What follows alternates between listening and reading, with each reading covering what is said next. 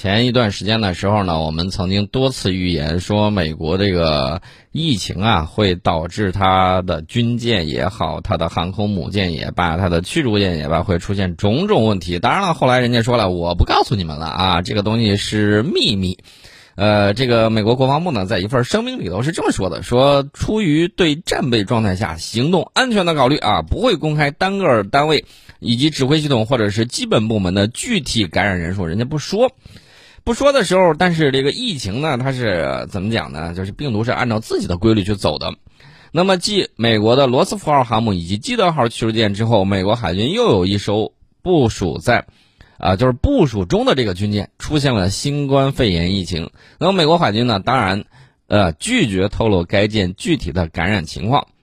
那么，这个是美国海军时报人家自己报出来的啊，六月二号的这个消息。美国海军的卡特霍尔号两栖船坞登陆舰上有多名舰员的新冠肺炎检测结果出现的是阳性，啊，报道上说，这个上个月卡特霍尔号船坞登陆舰上的多名舰员在新冠病毒检测之中呈阳性，但是呢，这个具体人数你怎么去打探，包括这个美国的这个记者都问不出来个所以然。那么这个结果出来了之后啊，就是说这个检测报告，这艘。啊，船的这个母港呢是在哪儿呢？是在弗吉尼亚州的这个港口啊。那么当时呢，他正在为做飓风季节的备用增援部队做准备。那么美国海军官员呢没有公布具体的感染情况。根据美国国防部相关的这个规定，他没有透露到底有多少名舰员被感染。这个舰员呢在接受病毒检测之后，通常会要进入到预防性的这个隔离程序。而且呢，我可以确定的就是有部分舰员仍然留在舰上，按照要求进行清洁和维护。但是呢，这个美国海军军官的这个发言人呢，呃，就叫乌马亚木，他就说啊，以保密安全啊，这个很重要。你想问还有多少人在船上？嗯，那告诉你了，你不就知道有多少人下去了吗？对不对？所以说呢，他就不说，他不说，他只说了一点，他说那些被转移到岸上并被隔离的人，每天都要接受检查。那些留在舰上的舰员和海军陆战队的队员正在加强与外界的隔离措施，尽量减少群体聚集啊，佩戴好个人防护装备，开展大量的清洁和消毒工作，并且与上级指挥部门呢保持联系。那么，美国海军是在六月一号儿童节当天呢报道，仍然有八百三十一例新冠肺炎病例啊，其中两人入院治疗，累计已经有一千六百四十五人康复。那我现在想问的就是。你报道的这么多啊，你到底是治愈了多少？治愈了多少？以及那没有治愈的，现在重症有多少？死亡的又有多少？啊，他可能都会拿这个东西，拿这个秘密来说事儿。这个你想确切的了解到疫情对他的这个对他海军作战能力的影响，你是很难探听得到的啊。人家这个保密意识很强。呃，这个卡尔霍呃卡特霍尔号这个船呢？有很多人说它是第三艘出现新冠肺炎疫情的，我个人认为不是这个样子的，啊，全狮号两栖攻击舰是最早爆出来的，大家再去算一算啊，这个有好多艘了，有好多艘了，所以说呢，这个具体人家怎么保密我们就不管了。这个卡特霍尔号呢，简单给大家说一下，这个属于。惠德贝岛级的船坞登陆舰啊，它是它的改进型。这个满载排水量呢也很大，达到了一点六万吨啊。这个货舱呢是非常宽大的，可以装运两栖战车或者是气垫登陆艇，用于执行两栖登陆作战任务。这个登陆舰的舰员配置是三百四十人，那么随舰还能搭载五百名这个执行两栖作战任务的士兵。啊，这是我们提到了这个美国海军最新的这个情况。不要大家这两天看网上啊，美国那边呢，这个他佩洛西说的那种亮丽的风景线在他那儿出现。那么我们现在还是要关注这个疫情的这个防控啊。所以说呢，他既然做出了这么样一个呃具体的一个例子，那么咱们就要这个他山之石可以攻玉啊，借鉴一下。啊，另外呢，我们再说一点这个装备上面的一些东西啊。最近这个美国陆军第一骑兵师第三装甲旅的灰狼坦克旅呢，正式接收了首批 M1A 二，呃 C 型的这个主战坦克。那这是 M1A 二系列家族的这个最新的版本。呃，它为什么要去增强这个呢？你去看它这个版本啊，跟之前的版本好像是没有太大差别，但是改进项目的这个清单是很长的啊。包括对火控系统的升级、传动系统的升级，还有新型履带啊等等。那么从这个脚本上看，你就能够大概看出来它这个改进在哪儿。火控系统升级说明信息化程度提高啊，传动系统的这个升级说明它在增加它的这个越野机动性能。新型履带可能会怎么样呢？可能会这个，呃，对它的这个机动，也就是越野的这个能力有一定的提高。那么除此之外呢？据说它这个版本就是 M 一二呃 M 一 A 二 C 的这个版本。呃，比以前的版本更重。那从侧面也可能说明两个问题。一个问题就是，如果它没有换那个发动机的话，啊，或者说没有附加其他东西的话，它的这个重量可能会在哪哪呢？可能会是在它的这个装甲上面，啊，可能是在它的装甲上面，在它的主动防御设施上面，啊，它的电力系统还有悬挂系统也有相应的改进。另外呢，它还配备了这个呃主动防御系统，叫战利品啊，这名字起的叫战利品。啊，当然了，它这个炮没有什么改变，还是一门这个幺二零毫米的这个 M 二五六型火炮啊。这个布局呢，结构跟这个 M 一 A 二基本上相当。驾驶员位置呢就在车体前部的这个中央，炮塔呢在中间，发动机在车体后部。这个车体和炮塔呢安装了新的装甲防御系统，能够更好的应对简易爆炸装置的威胁啊，还可以加挂这个附加装甲来提升防护能力。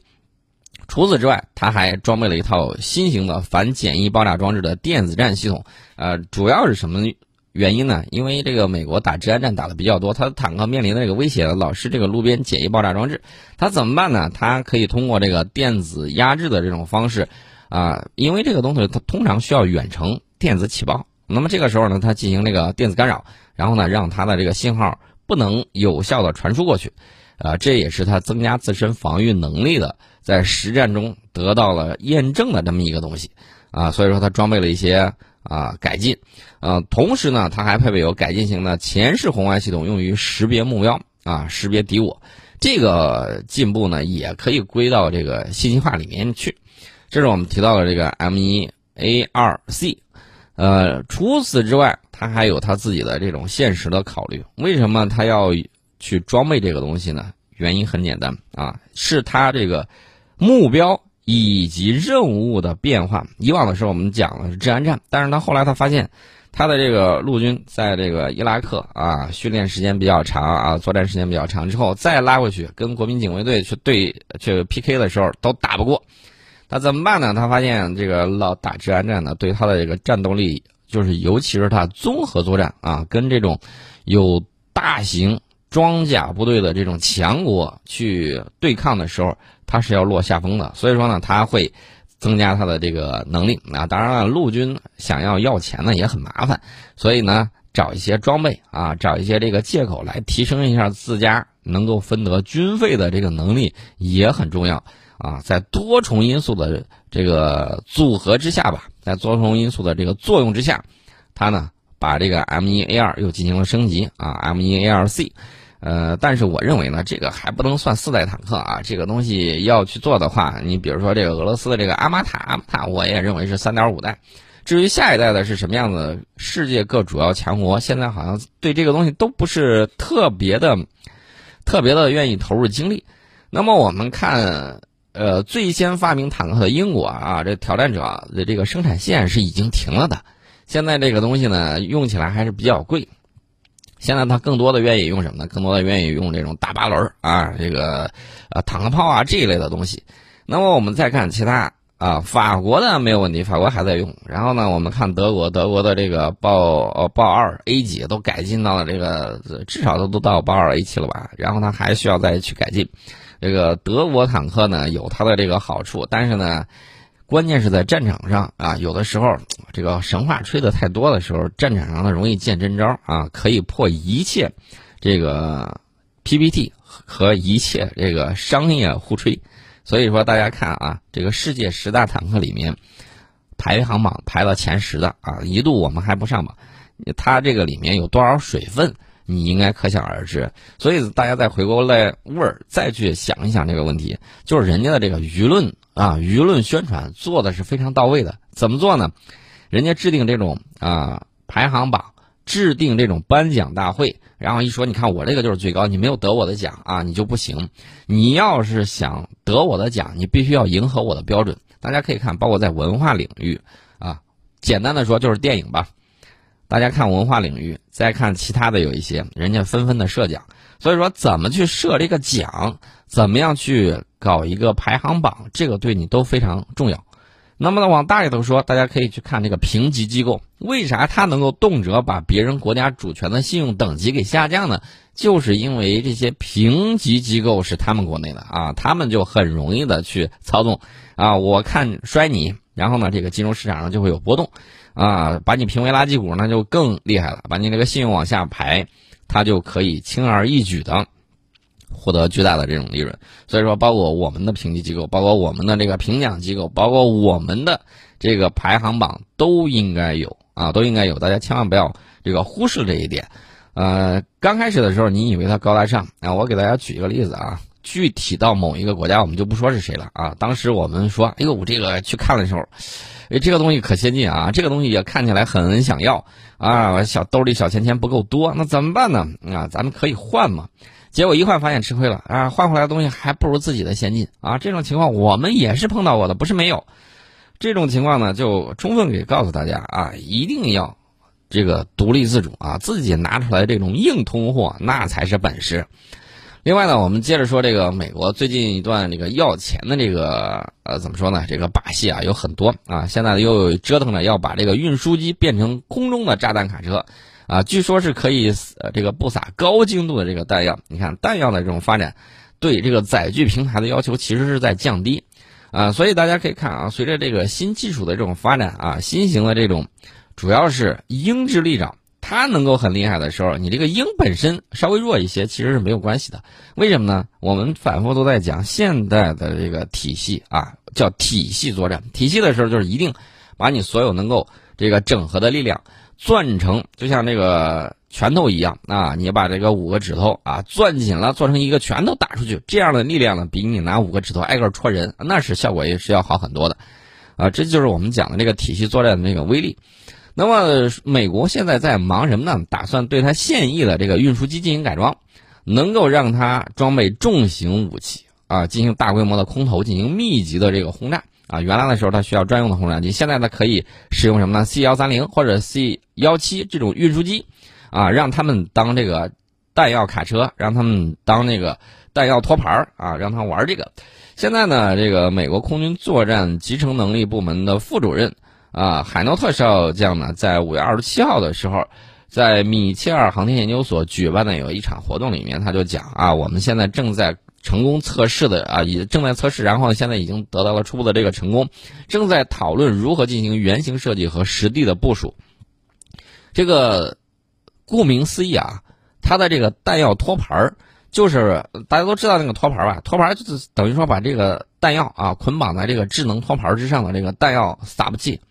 你就可以通过空投在短时间之内发射大量的这个炸弹或者导弹。我们前一段时间曾经看到网上有俄罗斯啊，俄罗斯在做的那个 CG 动画啊，说句实在话，那个动画倒是一般，动画质量倒是一般，但是它有很多不撒出去的这个东西，然后呢对对方的这个装甲集群呢进行打击啊什么之类的。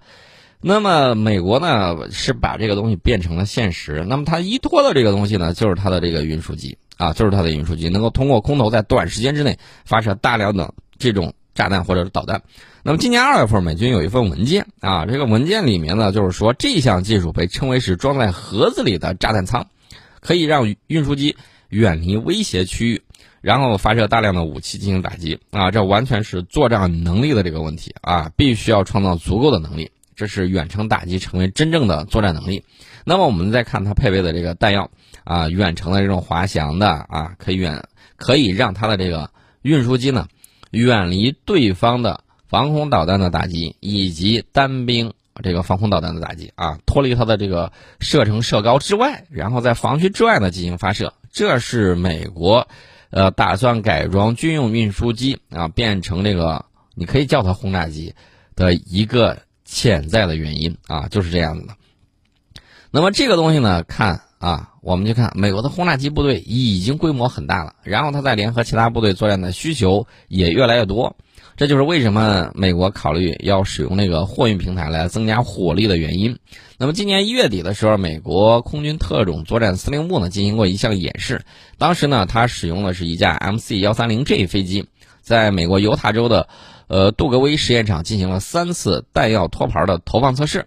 那么到了五月二十七号的时候，美国空军研究实验室出了一份报告，说这个测试里头啊，弹药被堆放在木质的托盘上啊，这种托盘也被称为战斗消耗平台，通过滚轴系统安装在运输机上面。然后呢，美国空军人员呢释放了五个装有六枚模拟弹药的托盘，这些模拟弹药的重量跟实弹呢都是相同的，啊，在低海拔和高海拔地区都进行了空投测试。呃，这个美国空军研究实验室呢还表明，在今年二月二十七号的时候，美国空军空中机动司令部又动用了一架 C 幺七运输机进行了类似的演示。那这架运输机两次空投模拟的是弹药托盘，啊，实际上这种运输机干轰炸机的活做法，啊。不少见啊，这个还是比较多的。美国空军特种作战司令部的 MC 幺三零 J 还有 AC 幺三零特种作战飞机都具备对地轰炸的这个能力。那大家还记得他改的那个拿 C 幺三零改的那个炮艇机吧？玩过《使命召唤》的，我想应该是《使命召唤四》还是《使命召唤五》里头啊，《使命召唤四》里头啊，应该有很深刻的这个认识，对吧？啊，搭载的有三种不同口径的啊，有榴弹，然后呢有这个呃。加农炮应该是无后坐力炮，还有一款是一个小炮吧，我印象中是机枪还是小炮，记不太清楚了啊。这个东西呢，它是可以进行有效的对地面的，比如说这个游击队呀，或者说这种小规小规模多群化的这种目标进行打击。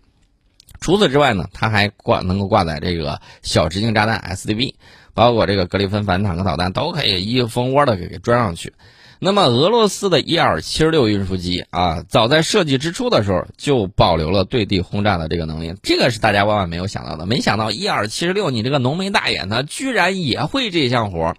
啊，它是可以能够在翼下挂载普通的航空炸弹进行对地精确轰炸的啊！大家万万没有想到伊尔七十六吧？现在你回头再看一下我们那个，我们买的也有伊尔七十六啊，你才会明白啊，这个东西确确实实还是很棒棒的。我们。更多的考虑的是什么？考虑的是这个战略运输的这个问题。战略运输啊很关键啊，运二零还需要更多，我们将来还需要更大，然后这个飞行能力更强的这种运输机啊，军用运输机，我们需要这种东西。这样的话，它就可以成为一个很好的平台。将来你这个啊加油机啊，或者是其他的这个等等的改装啊，都需要这个专门的这种运输机，或者是一款这个民航机啊这个平台来进行相应的这种改装。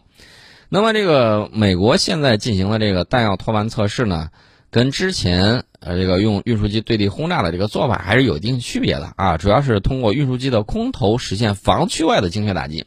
虽然目前这个防区外精确打击已经成为美国战斗机的主要作战模式，但是轰炸机的载弹量呢还是十分有限的啊。所以说呢，这个让运输机具备空投防区外武器的能力，可以大大降低使用的成本。能够通过密集的弹药发射来保证突防打击的成功率，啊，这个过程之中，这个运输机呢不需要你冒险跑到这个呃交火的这个战区之上啊，防止对方地空导弹部队对你的这种打击，只需要远远的躲在这个防区之外，然后呢，你就可以完成那个运输和投放的任务就行了，基本上属于打完就跑啊，然后呢，这个炸弹卡车嘛，把东西往下一卸，往在空中往下一扔，这些东西呢自寻地就过去了。呃，在必要的时候呢，你就可以通过这个对运输机队进行大规模的快速改装，能够使得你空中防区外打击能力在短时间之内进行显著的提升。大家看到没有？这个大国呀，运输机哪一种机型都不可或缺啊，都需要你有踏踏实实的这个东西在。但是呢，最近这几年大家也看到了啊，随着这个航空装备的发展啊，东西越来越贵，然后越来越复杂。这个装备的这个量也好啊，研制的这个数目也好，比着这个二战之后啊那一阵儿这个，呃，超音速啊刚刚兴起的时候，各国研制的这个种类品种如火如荼的那个情况已经是大大不一样。那当时当然还有一个大背景就是冷战，冷战时期呢双方都要力压对方一头啊，所以说呢在这方面的投入也比较多。啊，投入多，当然也出了不少好东西，比如说这个美国的阿波罗登月计划啊，比如说这个苏联的那个呃人造卫星，比如说这个加捷林啊，是是人类首次登上太空的等等，这些呢都是需要投入巨大的这种精力和金钱的。那么我们聊了它的这个测试，聊了它的这个用途，我们再说一个事儿啊，大家还记得前几天啊那个 F 三十五，我们说到这个 F 三十五不是出了呃 F 三十五还有 F 二十二，一周之内两款两款这个五代隐身机啊双双出现了问题啊，全部给摔坏了。那么这个 F 三十五最近还有一个问题啊，我们之前给大家说过，说这个 F 三十五烧屁股的问题。那除了这个烧屁股的问题，我们待会儿再说，因为我们找到了这个网上有报道啊，是这个飞行员讲啊，飞 F 三十五的飞行员讲为啥他会烧屁股。呃，我们今天先说另外一个重要的事儿是什么呢？最近网上有好多段这个曝光的视频，展示了 F 三十五舰载机进行弹射起飞的惊险一幕。我在这儿问一下大家，F 三十五大家谁还记得绰号？是不是叫肥电呢？就是胖乎乎的，对吧？它重量也比较大。那么它弹射的时候。呃，战机在滑行出航母甲板之后，快速下坠啊，险些撞到海面。还好这个飞行员水平比较高啊，把这个加力可能就是啊推起来了，然后呢，它拉杆保持稳定，然后呢，基本上是快要撞到海面的时候才及时拉起。这是美国《军事时报》五月二十八号的报道。这个有两段 F 三十五舰载战斗机弹射起飞时候惊险一幕啊！视频里头我们看到有一架 F 三十五就是在弹射起飞滑行到这个就是驶出这个呃航母甲板边缘之后，并没有直接爬升，而是快速下坠。呃，在它那个位置你已经看不到，以为它已经落海了。当时都大家都比较急啊啊！然后过了一会儿，你看见它晃晃悠悠、晃晃悠悠才拉了起来。这是一段。呃，除了这个之外，还有一个是在这个航母甲板上拍摄的。这个 F 三十五舰载机滑行一段距离之后，直接掉下了航母甲板，啊，完全消失在视野之中。过了一会儿，才再次出现并开始爬升。这个 F 三十五舰载机的这次起飞呢，是在进行低能量弹射起飞测试，啊，目的是测试弹射器能够在多低功率下仍然能够安全的把战斗机弹射起飞。这种下坠是很可怕的啊！虽然这只是测试计划的一部分。啊！但是我在这儿就要再次强调一下，为什么说电弹好？电弹功率可调啊！无论你是可以弹射这个小型的这个无人机，还是弹射这个重型舰载机，它都可以根据你弹射东西不同进行这种弹射力度的控制。你说这个东西它不比蒸汽弹射香吗？在这块儿，我们还是要这个感谢我们的大拿，我们的这个马晓明。教授啊，这个电磁弹射很香的。当然了，美国这个福特级航母上电磁弹射现在还没有搞定啊，这个大家也知道。虽然装的很快，但是进行那个测试始终没有达到他这个意愿，那可不是嘛？给都跟你说了啊，那个用直流，你非要用交流，那用交流电你遇到了这个瓶颈啊，现在拐回头就重新再做，这不就就有点晚吗？呃，虽然我们看啊，这个报道里面这个视频没有提到具体是在哪艘航母上测试的，但是我们可以判断，它肯定是蒸汽弹射、蒸汽弹射器的这个航母啊，这个就可以缩短你这个大概能够判断的这么一个规模啊。最起码它不是福特级的，然后呢，它也不是它常规动力的，那肯定就是它现有的尼米兹级的。啊，尼米兹级的具体是哪一艘啊？我们虽然不清楚，但是它能够进行如此如此的这个测试，可见要么就是这艘船正在进行这个测试相关的这个海试，呃，还呃没有回港。那么这个时候呢，你这个判断的范围又可以大大的再缩减一些。我们先进一下这个半点报时广告，广告之后呢，我们跟大家聊这个 F 三十五为啥它飞太快就会烧屁股？美国的试飞员呢披露了相关的这个内幕